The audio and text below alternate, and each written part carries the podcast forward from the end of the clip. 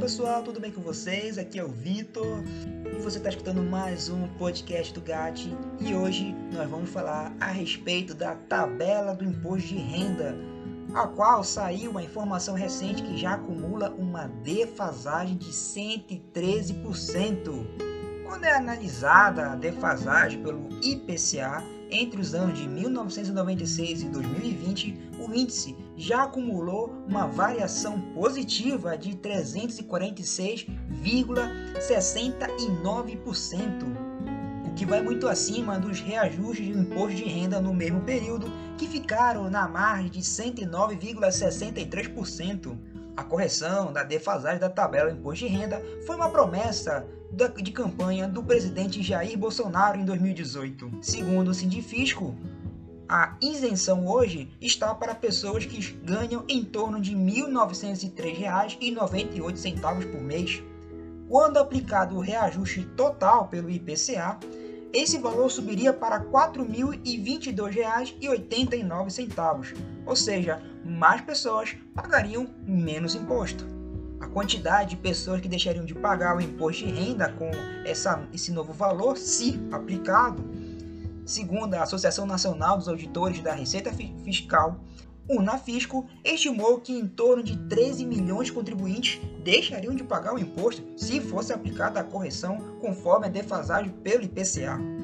Em nota técnica, os auditores afirmaram, aspas, em razão da não correção da tabela do imposto de renda de pessoa física, os contribuintes estão arcando com uma tributação sobre a renda a cada ano mais gravosa, uma vez que suas rendas são ajustadas pela inflação, em virtude de negociações trabalhistas ou com o um contratante, ao passo que a tabela do imposto permanece sem correção. Fecha aspas. Enquanto nós temos um grupo de pessoas que poderiam ser contemplados com a correção, pagando menos impostos, existe um outro grupo de contribuintes que, por exemplo, com rendimento de 5 mil reais, devido à não correção, acabam tendo um recolhimento a mais de 590% maior do que o valor deveria ser pago caso houvesse o reajuste. Já os contribuintes, por exemplo, de acima de 10 mil reais mensais, pagaria em torno de 108% acima do que deveria. Está pagando 108% acima do que deveria.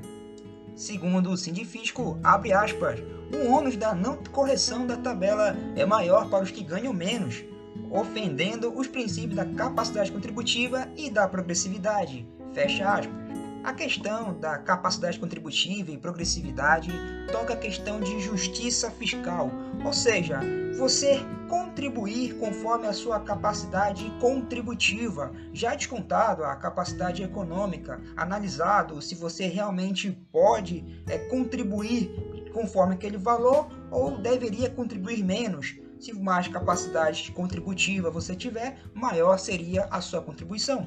A progressividade toca na questão de mais contribuição, maior você pagar caso você tenha maiores rendas, maior capacidade econômica, descontados descontos, você tem o que seria o lucro da pessoa física e aí como você possui uma maior margem, deveria pagar mais. Essa é a questão da progressividade.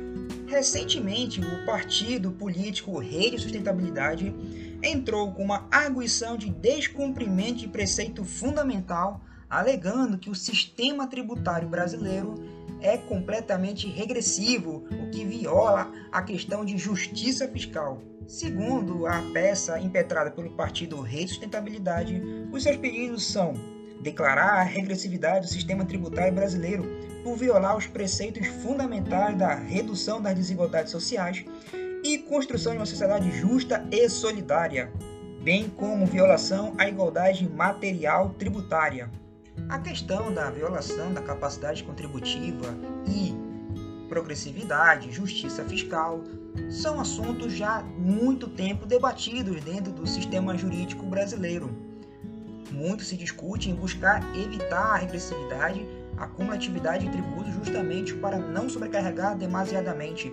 Contudo, correções não feitas têm colocado cada vez mais pessoas dentro de uma margem de tributação, ou seja, o Estado podendo ser autorizado a correr atrás de mais recursos especialmente sobre as pessoas menos capacitadas. Se você gostou desse podcast, você tem que curtir a gente, comentar, seguir a gente nas redes sociais, Instagram, Facebook. Estamos também em Spotify, Anchor para você escutar. Temos o grupo do Telegram, temos o grupo de WhatsApp, vários caminhos para você interagir com a gente. Então, não perca tempo, vai lá para você receber mais informações, você ficar mais atualizado de tudo que acontece no mundo tributário e econômico.